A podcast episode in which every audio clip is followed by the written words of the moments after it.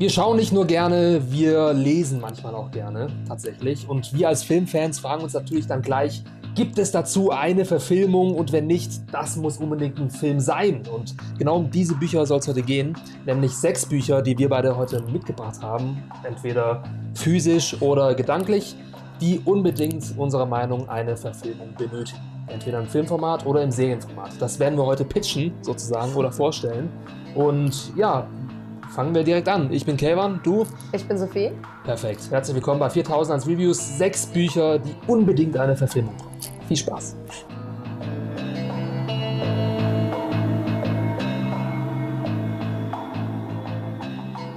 Ich glaube, wir alle kennen irgendwie gute Buchverfilmungen und vor allem sehr, sehr schlechte Buchverfilmungen. Oh, ja. Und ich würde fast sagen, dass es irgendwie die meisten sind, weil man sagen muss, dass die meisten Filme irgendwie auch auf Buch basieren oder Serien. Tatsächlich mehr als man denkt. Man Mhm. ist ab und zu wirklich erstaunt, wenn du denkst, boah, so ein Originalfilm, echt krass, was sich der Drehbuchautor da ausgedacht hat. Und dann recherchierst du, ach, basiert auf einem Short Novel oder auf einem Ja, Buch. ja, ja. Also Arrival zum Beispiel äh, von Ah, Denis true. Villeneuve und auch ganz viele andere Filme. Ja. Und ähm, ich denke, wenn man halt so über schlechte Buchverfilmungen nachdenkt, dann kommen einem so ein paar Namen hoch, wie. Ja, ich weiß, Twilight war ein riesiger Erfolg, aber nein, das ist nicht gut. ja, aber da musst du auch das Gefälle betrachten. Also wie gut war das Buch und wie gut ist der Film. Ich habe die Twilight nicht gelesen, deswegen. Mir hat Twilight Spaß gemacht. okay. Aber okay, ich weiß nicht, ob ich mich damit gerade jetzt ausschieße irgendwo. Ähm, ich war auch sehr jung. Dann Rubinrot war grausam. Und, also diese ganze Rubinrot-Reihe. Und ich habe auch als Tintenherz. Kind Tintenherz. Obwohl der war, ja gut, der war jetzt nicht schlecht, aber er war echt enttäuschend. ja. Mit hier Brandon Fraser. Und ich muss sagen, ich habe mal gehört, ich hatte damals, als ich die Artemis Fowl-Reihe gelesen hatte, habe ich mir so gedacht, geil, das wird ein Film, ne? Und der Film, dieser, ich habe nur den Trailer gesehen und gesehen, wie unglaublich trashy der war. Ja. Und ich will, ich will ihn nicht sehen. Sag, wie es ist. Ich werde ihn auch nicht sehen. Ja, das Ähm. war Artemis Fowl, das war ein Kindheitsfreund. Der hat gefühlt bei jedem Treffen mir gesagt, ich muss diese Bücher lesen, weil die so cool sind. Und ich habe das nie gemacht, weil es hat mich nie angesprochen. Und jetzt habe ich den Trailer gesehen und es hat mich tatsächlich nicht angesprochen. Aber liegt Nee. wahrscheinlich jetzt eher am, am, Im am, Film. am Filmmaterial. Genau. Und übrigens, das Hörbuch spricht Rufus Beck. Also Gut. kann man schon, Ist kann man schon machen. Ja. ähm, genau, aber hin und wieder gibt es so diesen, diese eine oder andere Perle, wie zum Beispiel jetzt neuestes Beispiel June. Also Ja. richtig gut. Finde ich sogar besser als das Buch. Okay, then maybe that's just me. Ähm, dann House of the natürlich. Dragon, was zwar jetzt auch natürlich nicht auf einem aber Game of Roman. Thrones. oder Game of Bis Thrones, genau, aber So. da, das war ja dann auch keine Buchverfilmung mehr, weil da hinkten noch zwei Bücher hinterher, klar. Aber naja, wir wollen ja heute über äh, Bücher oder potenzielle Bü Filme sprechen, die auf guten Genau. Büchern beruhen und die unbedingt einen Film brauchen. Ja. Und wie gesagt, wir haben drei Stück dabei. Ich habe zwei davon hier.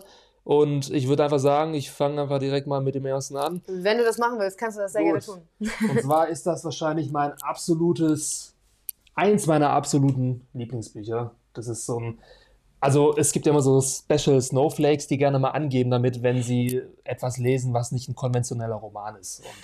Und für, diese Elevated-Leute ist das Ding genau das Richtige. Und zwar, ich halte es mal kurz in die Kamera, House of Leaves von, ich kann es nicht aussprechen, Mark Z. Danielewski.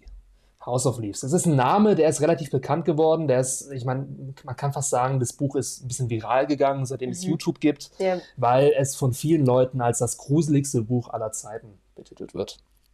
Und äh, warum ist es so gruselig, ist die Frage. Und ist es verfilmbar? Es, normalerweise sagen Menschen, dieses Buch ist der Beweis dafür, dass nicht jedes Buch eine Verfilmung benötigt oder man nicht jedes Buchmaterial verfilmen kann. Es ist unverfilmbar für manche Leute. Und deswegen, Okay. genau deswegen habe ich mir heute dieses Buch ausgesucht, weil ich glaube, es ist doch verfilmbar. Also worum geht's? Es ist tatsächlich nicht einfach zu erklären, worum es da geht. Sagen wir so, okay. stell dir vor, ähm, dieses Buch ist eine Mischung aus ähm, Found Footage, Mhm. äh, Inception und ein bisschen komisches David Lynch-Gedöns. Also es ist auf mehreren... Entschuldigung. Ist- David Lynch ist gut, aber es ist, ist natürlich seltsam. Ähm, es wird auf mehreren Ebenen erzählt, das Buch. Also die Rahmenhandlung ist, äh, da geht es um einen Protagonisten, das ist ein Tätowierer, jung, bisschen drogenabhängig, lebt irgendwo in einer abgefuckten Gegend und ähm, sein Nachbar stirbt. Das ist ein alter Mann. So. Äh, der heißt Sampano, mehr ist über ihn nicht bekannt. Und äh, der Hauptprotagonist, Johnny heißt er, schleicht sich eines Tages einfach mal in die Bude rein von Sampano und will den Tatort begutachten und sieht da, dass es im ganzen Zimmer seltsame Kratzspuren gibt überall. Also, was ist da gekommen? Was hat ihn da getötet, diesen alten Mann? Und er findet dort ein Manuskript ähm, mit dem Namen The Nevitzen Record. Dieses Manuskript hat so den Anschein einer wissenschaftlichen Arbeit. Das nimmt der Johnny mit und begutachtet es dann. Und das Buch besteht mehr oder weniger daraus aus inneren Monologen, Stream of Consciousness von Johnny. Und der, die zweite Ebene ist dann eben dieses Manuskript, was Johnny dort findet, den Nevitzen Record. So. Um was handelt es sich in diesem wissenschaftlichen Ding? Ich muss ausschweifen, man kann es nicht anders erklären. Okay. Äh, dieses Nevitzen Record ist eine wissenschaftliche Analyse über ein Film über ein Haus, in dem komische Sachen passieren. Wie so ein Dokumentarfilm über ein komisches Haus, in dem Sachen passieren. Und der Nevitzen Record, dieses Dokument, beschreibt diese Dokumentation. Also du siehst, wie komisch das ist. Das sind jetzt allein vier Ebenen, die da mitgekommen sind. Also nochmal, Johnny, der Protagonist, findet eine wissenschaftliche Arbeit Ja. über eine Dokumentation Aha. über ein Haus, in dem komische Sachen passieren. Das heißt, du hast vier Ebenen. Viel? Theoretisch ja. Theoretisch ja. Ich sag dir gleich, wie man das verfilmen kann. Aber das Seltsame ist jetzt, du, also das Buch besteht jetzt zum Beispiel ähm, zum Teil aus diesem Nevitzen Record, was wissenschaftlich beschrieben ist, mit Fußnoten von Johnny, der da einfach reinkritzelt. Und das Komische ist, dieser Mann, dieser Sampano, der diese Arbeit geschrieben hat, der beschreibt da ja einen Film, so, den man sich anschauen muss. Aber das Komische ist, Sampano ist blind. Das heißt, er kann diesen Film gar nicht geguckt haben. So. Und er, Johnny recherchiert dann auch, was hat es mit diesem Haus auf sich, was hat es mit diesen ganzen Sachen auf sich und er merkt, nichts davon existiert anscheinend wirklich. Und das macht die ganze Sache schon viel mehr creepy. Und dann geht's halt, dive das Buch richtig weit rein in dieses, in diese wissenschaftliche Abhandlung von diesem Dokumentarfilm, wo dann ganz genau beschrieben wird, wie dieser Film aufgebaut ist. Und letztendlich, ohne zu viel zu spoilern, geht es einfach darum, dass in diesem Haus plötzlich eine, eine Tür auftaucht, die ins absolute Nichts führt. Und du läufst da in einem schwarzen, endlosen Tunnel rum und äh, da passieren komische Sachen und so weiter. Und du weißt im ganzen Buch eigentlich nie wirklich, um was geht es wirklich. Oh, okay. So, und wie kann man das jetzt verfilmen? Mein Vorschlag wäre, nicht, hast du die Serie Archive 81 gesehen? noch immer nicht, noch immer Der nicht, ist aber ich bisschen will. enttäuschend. Aber Oh, okay, die Serie hat einen ähnlichen Ansatz. Also in der Serie geht es da ganz grob auch darum, dass ein Protagonist einen, eine Dokumentation restaurieren muss, also das Video restaurieren. Mhm, mhm. Äh, also so eine Mischung aus ähm, Kino, Spielfilm und Found Footage. So. Okay. Aber das hat da irgendwie nicht funktioniert. Das war nicht äh, creepy und so weiter. Aber was wäre, wenn du daraus äh, zwei Erzählebenen machst? Einmal von Johnny, was ganz normal spielfilmmäßig gedreht ist, mit inneren Monologen, so ein bisschen Fight Club-Style vielleicht. Und dann siehst du halt in der zweiten Ebene diese Dokumentation, dieses Nevitzen Record, was so Found Footage, VHS-Style gedreht ist. Mit den Off-Kommentaren von Sampano aus diesem, äh, aus diesem Nevitzen Record. Und das dann alles verstrickt in eine Miniserie, in der vielleicht dann jemand wie Ari Aster von Hereditary Regie führt oder jemand wie Robert Eggers von äh, Ah. Lighthouse, einer deiner Lieblingsfilme. Robert. Genau. äh, das fände ich echt interessant. Mal einfach dieses, einfach mal diese Challenge anzunehmen, das Ding zu verfilmen. Aber da frage ich mich, also es ist ja viral gegangen, also theoretisch müssten ja so. Ja. Ich meine, man muss auch hier sehen, also warum, die, warum man sagt, dieses Buch ist unverfilmbar. Es gibt hier halt Stellen drin, wir blenden es für euch ein, die so aussehen. Äh, die, das Buch selber Ja, ist ein damn. Film, mehr oder weniger. Das Buch selber wird räumlich. Es, Okay. Der Text passt sich dem an, was da gerade passiert. Du hast da teilweise endlos lange Listen von Namen und wenn du den ersten Buchstaben liest von den Namen, dann liest du so Sachen wie They are all dead oder so das ist Quatsch. Keine Ahnung. Also richtig creepy kleine Sachen sind da versteckt oder hier, wo dann das Buch anfängt, ähm, plötzlich ganz klaustrophobisch zu werden. So. Und jede Seite hat irgendwie einen Text oben oder unten, aber es macht alles Sinn, wenn du es liest. Okay. Das ist so richtig vierdimensional. Das ist ein vierdimensionales Buch. Deswegen, natürlich wird der Film nicht denselben Effekt haben, aber man könnte bestimmt eine gute Verfilmung draus machen. So. Das war jetzt eine sehr lange Ausholung, die anderen werden nicht so lang werden. Jetzt übergebe ich dir das erste Wort. Oder was hältst du davon? Würdest du sowas gerne sehen? Also sagen wir so, ich glaube, ich würde von sowas weniger gerne enttäuscht werden und lieber nicht sehen, als was zu sehen, was mich enttäuscht. Legit. Ja. Es, ist, es ist legit. Also es ist Ähm, schon zu Recht eins der sch zu schwierigsten Verfilmungen. aber man hat es auch über Dune gesagt. Man hat gemeint, dass Dune unverfilmbar ist. Ja, das stimmt. Also, Aber oh ja. wenn ihr es nicht verfilmt haben möchtet, dennoch eine klare Empfehlung, falls ihr Elevated Horror So. cool findet und auch gerne mal lest und mal was bisschen anderes lesen wollt. House of Leaves äh, wird euch nachhaltig beschäftigen. Also, es ist ein reiner Psychotrip. Gut. Okay, also ich meins ist äh, ganz normale Teen-Youth-Reihe Ach so, gewesen. okay. Ja, also okay, dann kann ich jetzt auch aufhören. Literarisch nicht zu. Literarisch nicht so. Nein, aber ähm, es ist eine Reihe, die mich nach Harry Potter, als ich das aufgehört hatte zu lesen, extrem glücklich gemacht hat. Beziehungsweise ich habe es, glaube ich, sogar währenddessen gelesen. Das kam, Also so ein bisschen so ein Trittbrett ja, ja, Ding ja. zu deinem Harry Potter. Genau, damals. weil ich halt. Ich habe einfach nochmal sowas gebraucht. Ich war schon so auf diesem Fantasy-Trip und ich habe mehr gebraucht. Also, ähm, die, die Reihe heißt Bartimeus. Ah, ja. Mhm. Und Ah, ja, manche. Leute sagen, Bartimeus soll so ein bisschen so eine Art düsteres Harry Potter sein. Also es ist auch, also auch set in ähm, Großbritannien beziehungsweise in London. Aber dieses London ist so ein bisschen, als hätte ähm, Voldemort gesiegt und über die, über die Muggel geherrscht, aber nicht ganz so Stimmt, extrem. Ja, stimmt.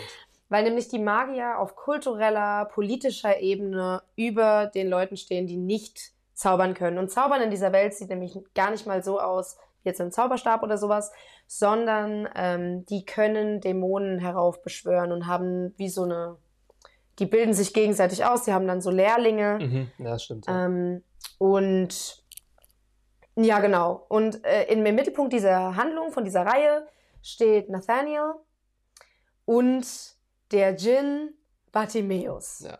Und das eigentlich Geile daran ist, dass Nathaniel erstmal auch gar nicht so nett rüberkommt und auch Bartimeus irgend. Also Bartimeus ist einfach nur fies. Ja, Nathaniel, ich habe ich hab die Bücher auch gelesen, also den ersten und den zweiten zumindest. Nathaniel ist ein ziemliches Arschloch tatsächlich. Ja, ja. Und Ja. das ist nämlich ein Lehrling, Ja. der komplett größenwahnsinnig ist und sich gedacht hat, ich bin zwar ein Lehrling, aber ich nehme so ein Stufe 5. Ich weiß nicht, ob das Stufe 5 war. Es gibt mehrere Stufen von, von so Dämonen, die Genau, man. das, die sind ja in so einer Hierarchie eingeteilt, auf verschiedenen Dimensionen Genau. und die kann man nicht sehen. Also du, irgendwie so, so die High-Class, Endboss-Djinns, die Ja. bewegen sich dann so auf. Die beschwört auch niemand eigentlich auf. Und Ja. diese Wesen wollen eigentlich immer nur zurück in ihre Welt, aber das würde jetzt auch zu weit gehen. Das eigentlich Coole ist halt einmal die Welt. Also man hat also dieses ein bisschen düstere, aber und ich muss sagen, was ich persönlich am geilsten finde, ist die Charakterentwicklung von allen Charakteren, die da drin vorkommen. Also vor allem von Nathaniel und Bartimeus ist, also der, der, dieser Djinn, dieser Dämon ist halt so lustig und der ist so Ja. fies, Sarkastisch. witzig, Ja. so ein, ja, so ein sarkastisches Arschloch.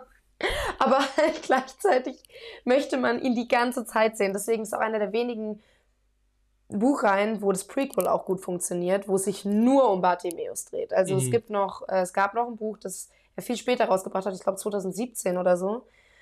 Und der Autor ist übrigens Jonathan Stroud, von ihm habe ich übrigens noch Bücher ähm, und ja, es war eine krasse Reihe, die hat irgendwie 6 Millionen Copies verkauft, 35 Sprachen wurde es übersetzt. Und ähnlich messy war dann auch die Filmrechte, die sind nämlich verkauft.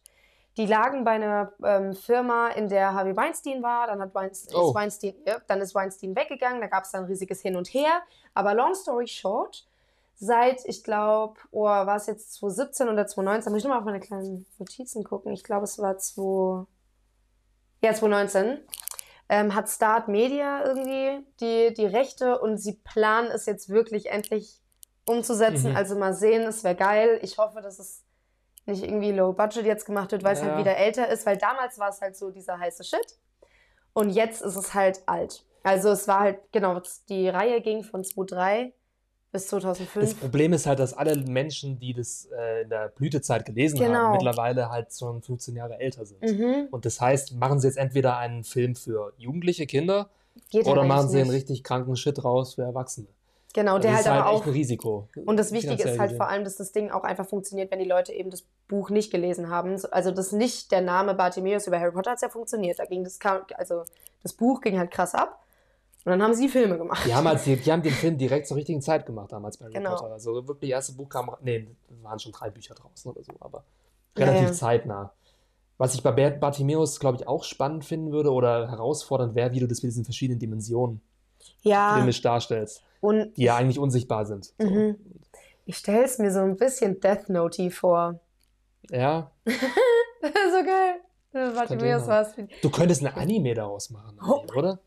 Das wäre wild. Okay, Das gut. würde fast schon passen. Mm, Also ich muss sagen, ich liebe diese Reihe. Ich liebe aber eh, ich bin nicht so ein High-Fantasy-Fan. Also ich mag wirklich lieber so Fantasy, das so halb das eine, also halb normale Welt, halb echte Welt, dass man sich irgendwie vorstellen könnte, da drin zu leben. Und es ist halt echt düsterer und so ein bisschen endzeitiger oder ja, als Harry Potter. Also nicht so feel good, aber dafür weit, finde ich, witziger. Ja, aber das auf jeden Fall. Und ich muss echt sagen, charakterentwicklungsmäßig oder was für eine Liebe in die Charaktere geflossen ist, und das kann Jonathan Stroud einfach, ist es halt, ja, finde ich, besser. Ja.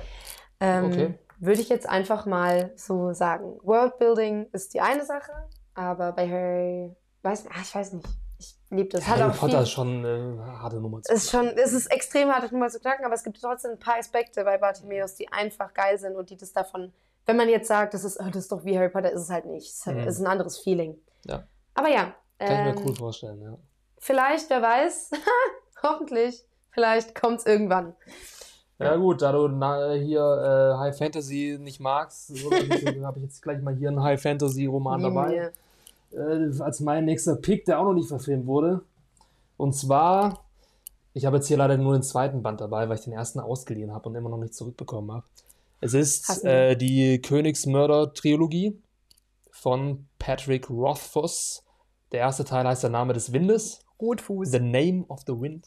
Und der zweite Teil, aufgeteilt im Deutschen in zwei Bücher natürlich, ist äh, Furcht des Weisen. Das ist der zweite Band. Äh, es ist High Fantasy. Hat, kennst du das überhaupt? Hat dir der Name schon mal was gesagt? Oder? Achso, du meinst, ich habe gerade gedacht, du meinst High Fantasy.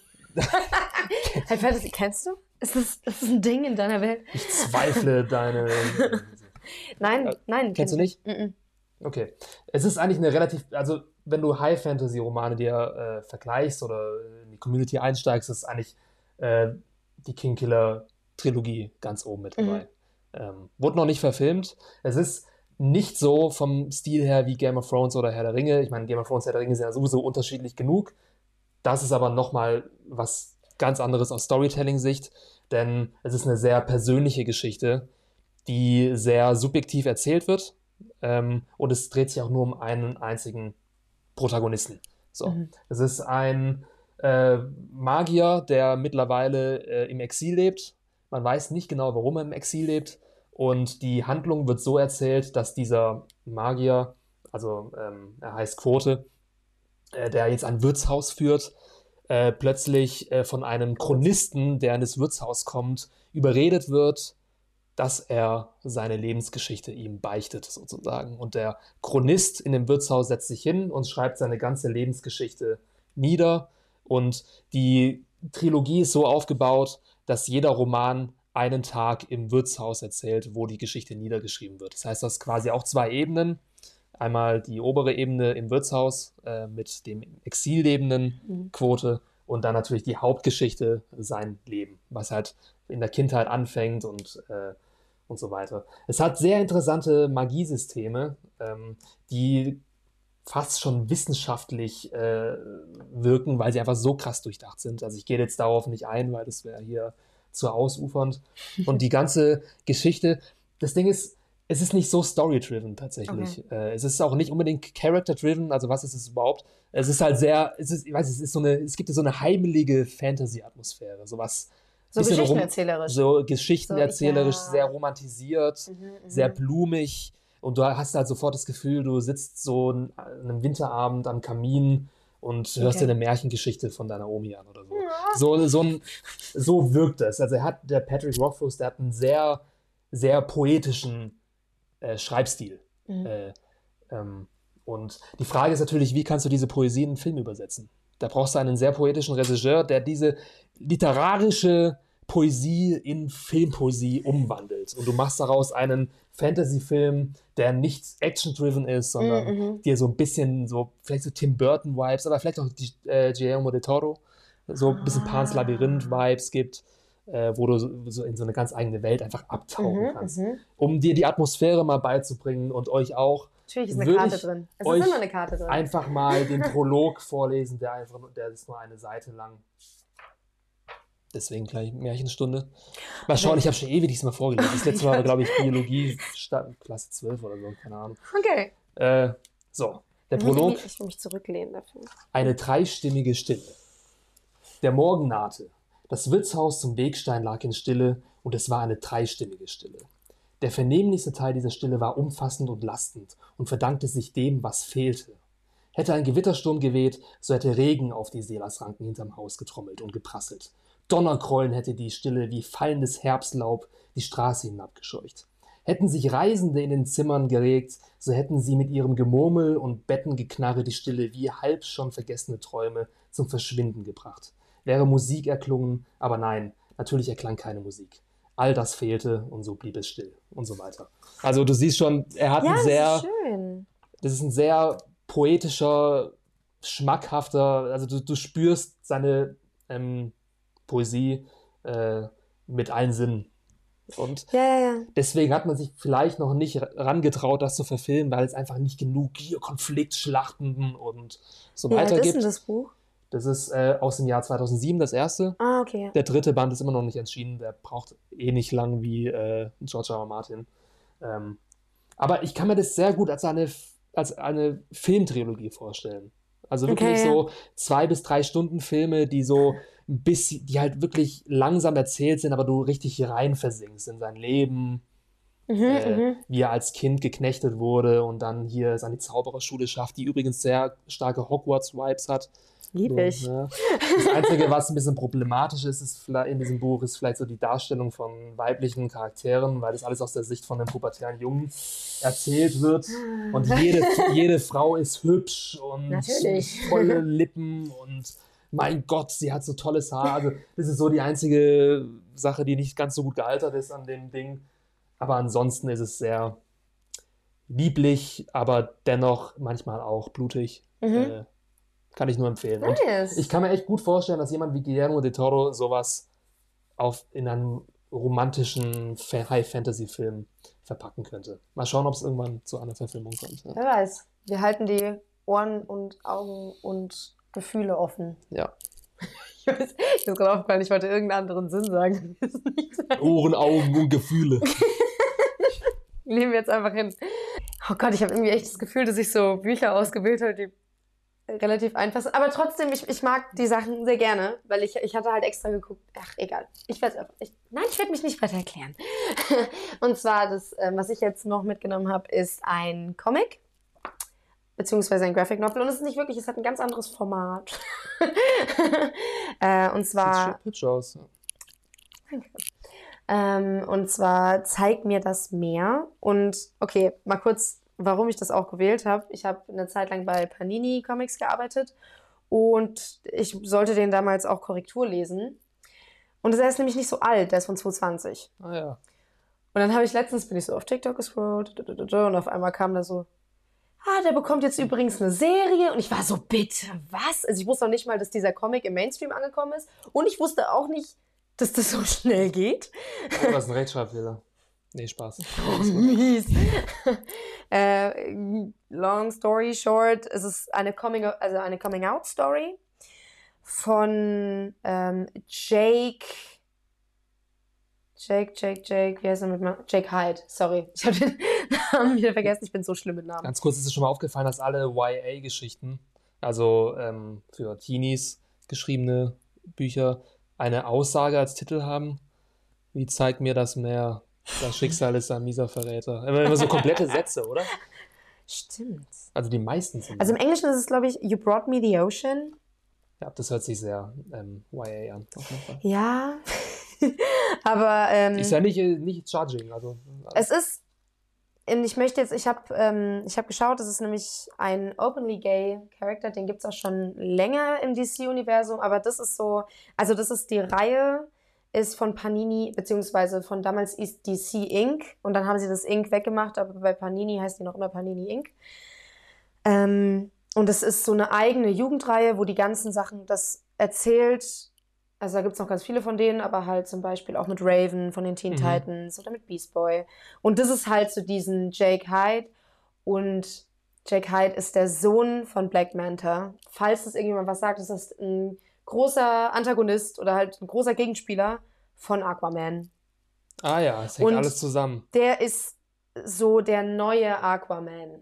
Also es ist ein DC-Held. Ich weiß nicht, ob ich schon gesagt habe. Es ist auf jeden Fall ein DC-Held.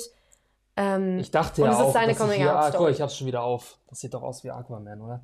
sieht wirklich aus wie Aquaman. Das äh, ist auch. Ja. Als ob sie wüssten, dass sie Jason, Jason Momoa. Ja, diese, also die Sache ist, das Ding ist halt so neu, dass die ja wirklich auch äh, Sachen aus Ach dem Film so. und so. Also ja, die ja, sind, okay. das ist keine neu aufgelegte, also das ist wirklich eine Geschichte, die gab es vorher noch Aber warum sollte die jetzt, also was macht diese Geschichte so krass, dass sie einen Film braucht oder wo du Genau, also es gibt, also in, und das fand ich halt krass, die Serienadaption soll 2023, nee, boah, die Rechte muss ich jetzt noch mal gucken, die wurden, glaube ich, steht es da irgendwo? Nö, also es ist auf jeden Fall in Planung. Alles, was, was, äh, was wir wissen, oder ich habe es jetzt bei Deadline gelesen, ist, dass es auf HBO eine Serie wird, und zwar von Charlize Theron. Ah ja. Ähm, äh, die hat, genau, die hat ja beim Mad Max Fury Road gespielt. Und gut, es ist halt ein openly gay oder ja, ein offen schwuler Charakter im DC-Universum und ich denke, sie wollen einfach auch mehr Diversität in dieses ganze Superhelden-Genre reinbringen, was ich an sich eigentlich voll cool finde. Und ich mag die Story wirklich gerne. Ähm, weil es halt eine super simple Teen-Story ist, Mhm. aber halt mit diesem Superhelden-Ding, das ist halt so nebenher, es ist dabei. Also er ist jetzt noch kein krass etablierter Superheld. Und das finde ich halt cool. Es ist, ja, Also als Serie oder als. es ist eine HBO-Serie. Das wird eine HBO-Serie. ah, der wird eine HBO-Serie. Okay. Genau. Ich denke mal, die wird auch nicht an ähm, Superheldenpublikum gerichtet sein, weil allein, also der Comic ist jetzt nicht so bekannt. Es sieht auch nicht aus wie ein Superhelden-Comic. Nee. Also es sieht tatsächlich aus wie etwas äh, Non-Fantasy. Genau, die sollen halt im Endeffekt, äh, mit diesen Reihen wollten sie halt auch Leute abholen, die nicht mehr mitkommen in diesen ewigen Weiten der Mhm. Und deswegen fand ich das super spannend, dass die so einen neuen Comic genommen haben und da jetzt wirklich viel Geld reinpacken Ja. und eine HBO-Serie daraus machen. Ich bin super gespannt und ich freue mich, seitdem ich das gehört habe. Ähm, mal sehen, vor allem, weil ich den Korrektor gelesen habe. Okay, ich hoffe. Ja, cool. Vor allem die Serienmacher machen sich bei Graphic Novels echt einfach, weil sie quasi das ganze Storyboard schon haben, oder? Aber Ja, dadurch, ja. dass es eine Serie ist, also du hast das Ding in einer Stunde gelesen. Das sollte schon ein bisschen mehr her, Ach so, okay. herhalten. Äh, ich denke auch, dass da Black Manta und sowas doch ein bisschen noch mal mehr, mehr vorkommen werden und so. Aber mal sehen.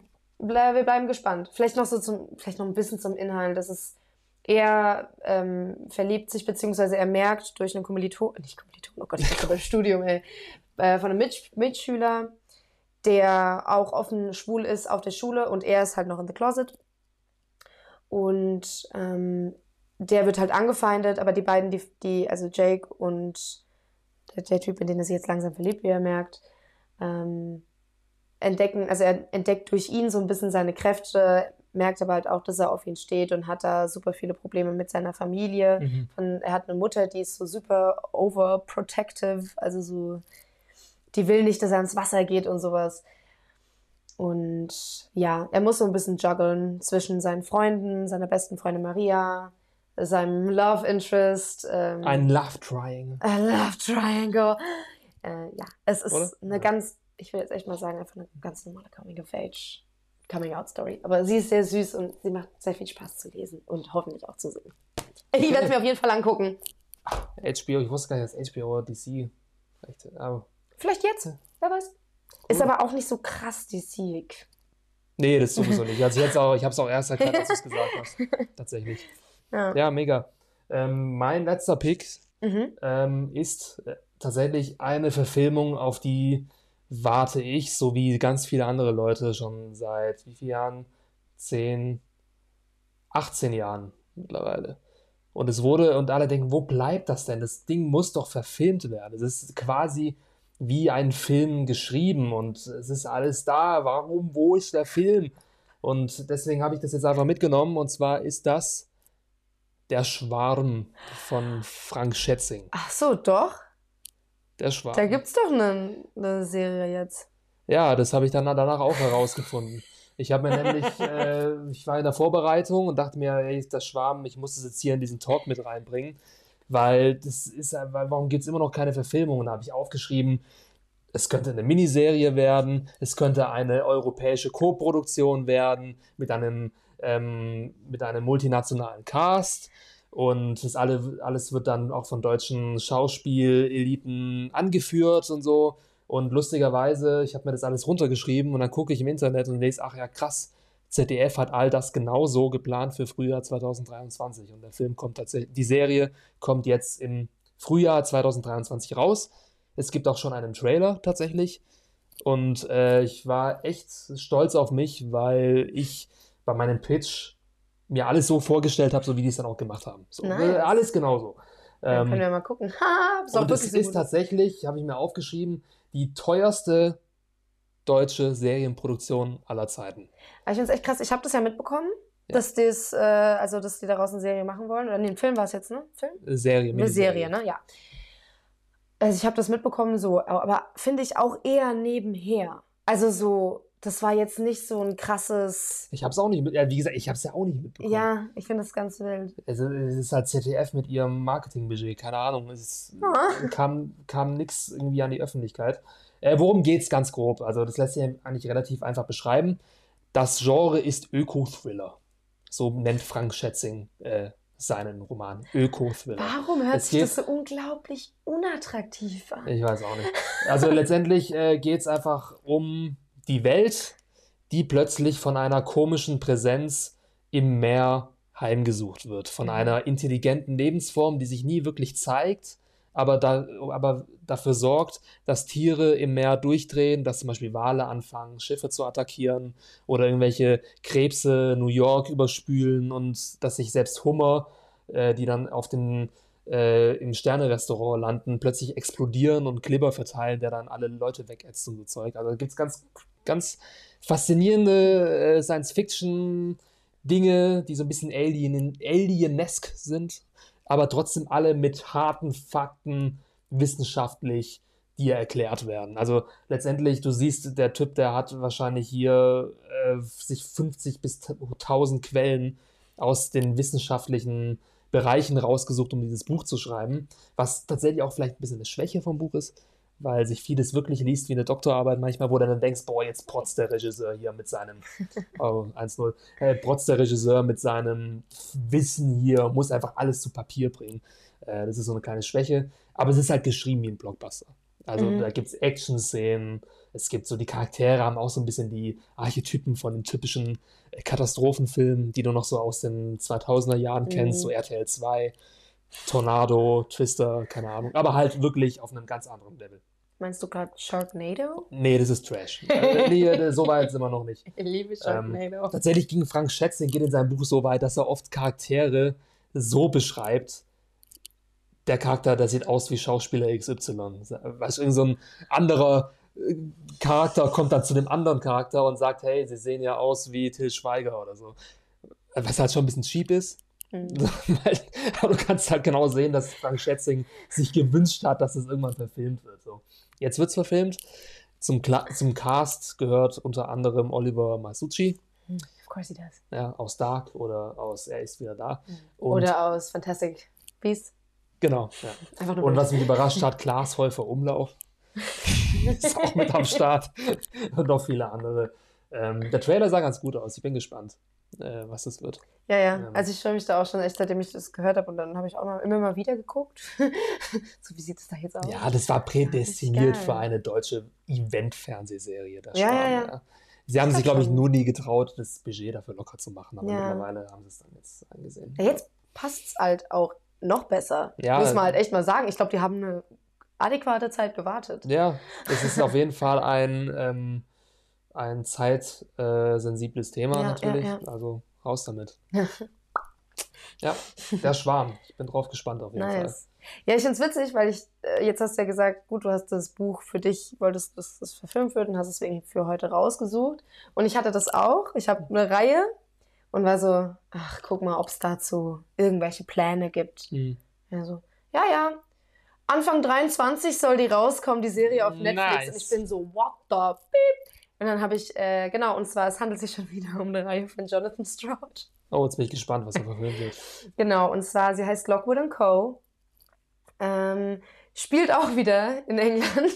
Ich glaube, du hast ein Fable für das viktorianische England, oder? Es ist aber ja nicht, nee, nee, nee, es, ist, äh, es spielt ja alles irgendwie so ein bisschen in der Jetztzeit. Also bei Bartimeus ist es so ein bisschen steampunky Ja. und ja. Lockwood Co. ist wirklich eher, Aber eher Jetztzeit. Ist geil, finde ich auch geil. Ähm, und es ist so, dass so, also zu dem Zeitpunkt, wo die Serie set ist, äh, gibt es seit 50 Jahren das Problem. Und das Problem besteht aus Geistern, die aus irgendeinem Grund wieder zurück auf die Erde kommen. Oder halt Das aus. Aliengeister. Nein, nicht zurück, sorry, das habe ich komplett falsch ausgedrückt. Also sie, es erscheinen Geister und Geister sind an bestimmte Dinge äh, gebunden und, und nur wenn die zerstört werden, sind die Geister, können die wieder gehen. Und es sind immer nur Verbrecher oder Leute, die gewaltvoll ums Leben gekommen sind, dass, Ah, ja. dass die wieder Okay. zurückkommen.